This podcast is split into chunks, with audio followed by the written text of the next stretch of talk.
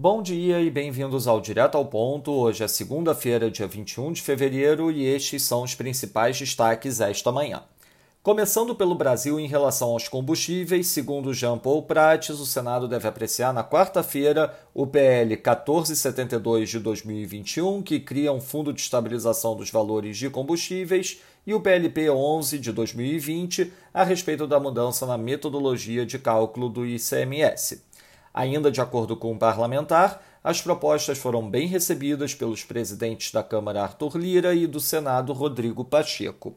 Sobre federações, o PT decidiu lançar a pré-candidatura do senador Fabiano Contarato ao governo do Espírito Santo, aumentando o impasse com o PSB. Já em reunião de líderes do União Brasil ontem, houve preferência por evitar a formação de uma federação. Uma aliança com o MDB já permitiria a formação de palanques regionais e a escolha de um candidato único na disputa pelo Planalto. Sobre Eduardo Leite, embora tudo esteja caminhando para que o governador do Rio Grande do Sul deixe o PSDB para se filiar ao PSD em março e tornar-se candidato a presidente da República, a ala contra João Dória no PSDB continua trabalhando intensamente para que o governador gaúcho continue onde está. Esse grupo avalia que ainda é possível fazê-lo candidato pelo PSDB, mesmo depois da derrota nas prévias.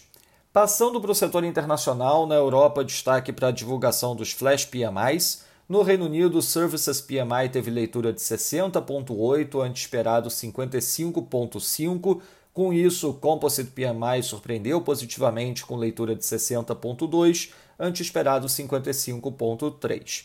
Na zona do euro, destaque para o Services PMI, surpreendendo com 55,8, acima do esperado 52,1. Destaque tanto para o Services PMI da Alemanha, com leitura de 56,6 ante o esperado 53,1, como também para o Services PMI da França, com leitura de 57,9 ante o esperado 54.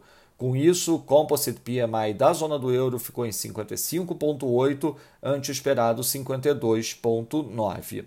Na China, o PIBOC mantém a Loan Prime Rate inalterada em 3,7% e 4,6% para 1 e 5 anos, respectivamente.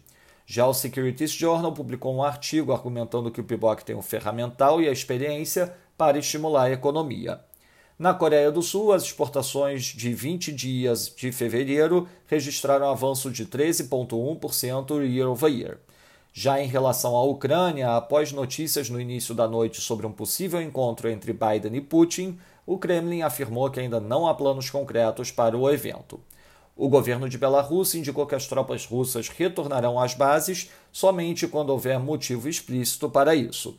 E segundo a Reuters, o governo americano já preparou a primeira rodada de sanções contra a Rússia em caso de invasão da Ucrânia. Na agenda do dia, lembrando que hoje é President's Day nos Estados Unidos, às 1h15 da tarde teremos uma aparição da Bowman, do Fed, e às 3 da tarde a divulgação da balança comercial semanal aqui no Brasil. Além disso, ao longo da semana, destaque para a divulgação do IPCA 15 no Brasil e na quarta-feira divulgaremos a pesquisa de intenção de votos do Banco Modal em conjunto com a futura inteligência.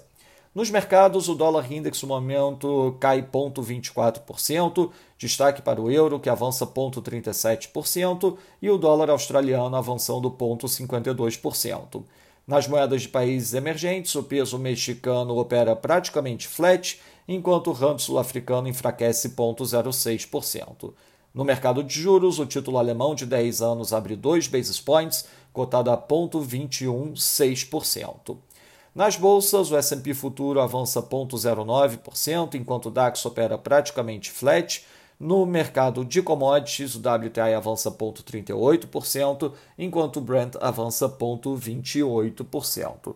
Lembrando a todos que as principais notícias do final de semana foram divulgadas ontem em nosso Before Market Opens. Caso tenham interesse em receber, por favor, entre em contato com o representante da nossa mesa institucional. Essas foram as principais notícias do overnight. Um bom dia a todos. Até o nosso próximo podcast, direto ao ponto do Banco Digital Modal Mais, amanhã.